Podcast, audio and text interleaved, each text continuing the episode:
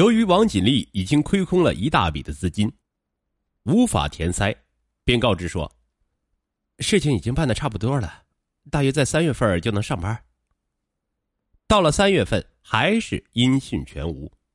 再次询问时，王锦丽又借口说：“高速公路交警支队的食堂还没有盖好，呃，需要再等一等。”一直在为自己的儿子能够成为交警沾沾自喜的杨存仁。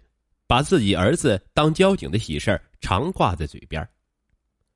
二零零零年四月七日，杨存仁约了几个朋友吃饭，席间他将王占全能办交警工作的事透露给了自己的好友张家明。同样为儿子出路发愁的张家明，恳求杨存仁无论如何也要找王占全帮他这个忙。第二天，被逼无奈的杨存仁硬着头皮去找王占全。王占全开始面有难色，说：“呃，凭咱们的交情啊，这件事儿只能帮你一个人办，你怎么还帮别人说情呢？啊？何况这么长时间了，指标早给人家占满了。”王占全在杨村人的恳求下，只好答应下来。嗯，这样吧，我给省公安厅的战友打个电话问一下吧。杨村人千恩万谢的走了。杨村人前脚刚走，王占全后脚就给女儿打了个电话。王锦丽一想，这撑死胆大的，饿死胆小的，便大包大揽的说自己能办，并吹嘘说：“嗯，这是由公安局长和主管李副局长亲自交办的任务。”王占全一听，心里有了底儿了。第二天一早便拨通杨村人的电话，添枝加叶的说道：“那个，呃，电话打通了。”呃，省里政审的时候，咱们市报上去的一个小子不合格，被撤下来了。如果想办的话，必须在十六号之前把钱送过来。杨存仁传话给了张家明，而张家明一时又凑不齐那么多的钱，就打电话给王占全，想让他帮助通融几天。王占全一听便火冒三丈：“啊，我同市公安局的张局长和李局长都是朋友，但我不找他们。”这事儿是省里委托交警支队办的，你们愿意办就办，不愿意办就拉倒啊。机不可失，失不再来。张家明一家人为了这十万块钱到处借钱，亲戚朋友几乎都借到了，很多都是以两分的还息为代价借出的。四月十六日，张家明把凑来的钱交到了王占全的手中，王占全解释说，之所以这么急。主要是因为各种关系早批复下来，就可以在五月一日上班的。他还叮嘱他们说：“呃，这段时间一定要告诉孩子，千万别惹是生非啊，不然的话，这一切就泡汤了。”到了五月一日，没有得到任何消息的杨存仁和张家明一同到了王家。王占全按照王锦丽编的一套理由回答，倒也是痛快。他说：“你们还得等几天。”现在高速公路交警大队正在配车呢，车都买了，领导都出差去外地提车了，暂时还没有抽出时间来管这件事儿，等他们回来就可以研究了。随即他又神秘的说：“哎，这事儿你们别瞎打听啊，这是省里的指标，别打听黄了。”王占全按照王锦丽的话提出了新的要求，说在录用前还要进行体能测试，让他们的孩子抓紧锻炼身体。当两人为此担忧时，王占全马上说：“我女儿也参加体能测试工作，她还是主考官呢。”他的话无疑又给他们吃了一颗定心丸，两个人都信以为真了。从二零零零年五月往后的数月里，杨存仁等四家人开始了无望的等待。他们每一次的询问都换来失望的答复，而每次答复中又不断留有新的希望。此时的王锦丽如果能够悬崖勒马，及早回头还不迟，而他却利欲熏心。掌握在他手中的大把钞票已然使他晕头转向，致使他在泥泞的犯罪道路上越走越远，越陷越深。正当四家人望眼欲穿，翘首以盼，等待着各自的工作愿望能够实现时，王锦丽却利用手中的赃款大行其道，穷奢极欲。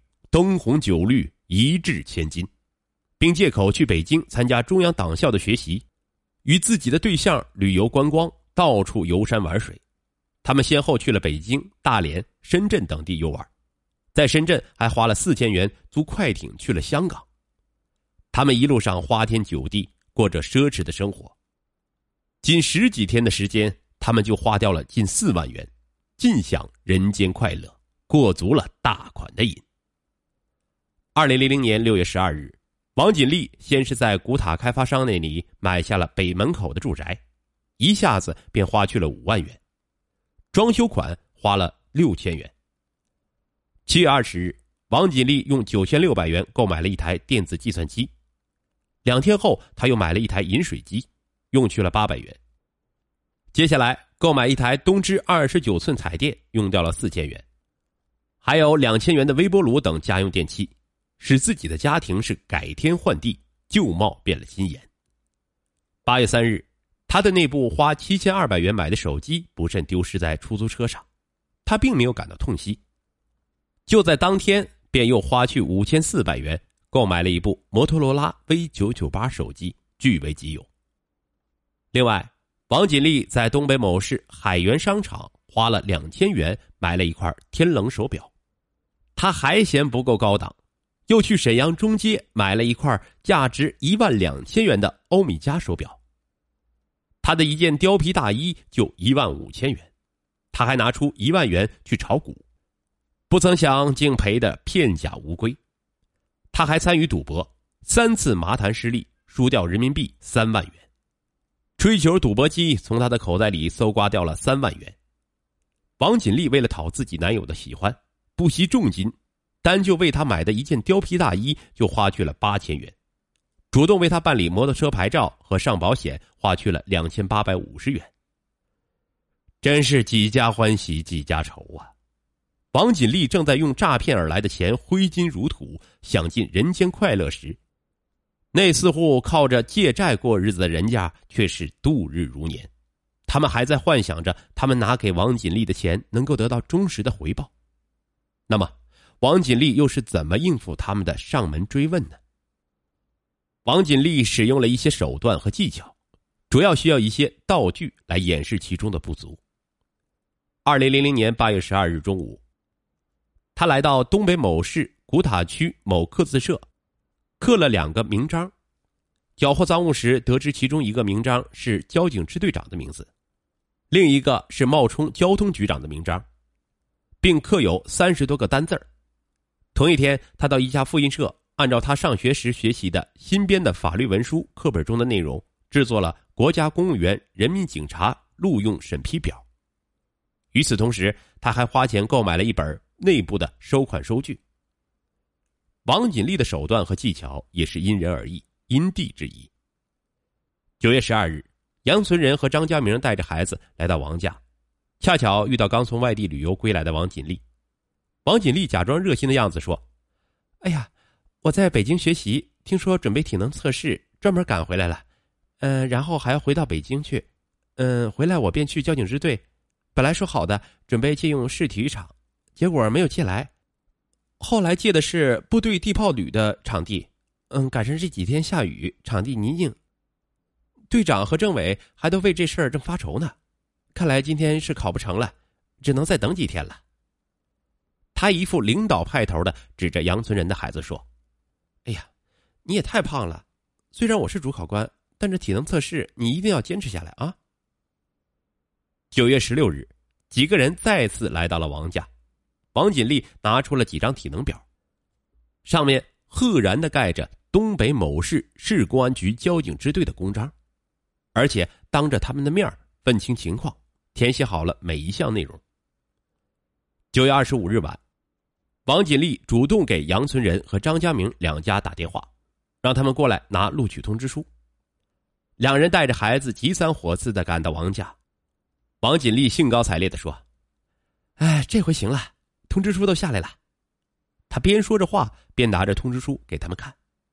他们看到通知书上写着：“兹有某某同志持有效证件，于二零零零年九月二十八日到东北某市市交警支队报到。”落款是东北某市市交警队，并盖有公章和支队长的名章。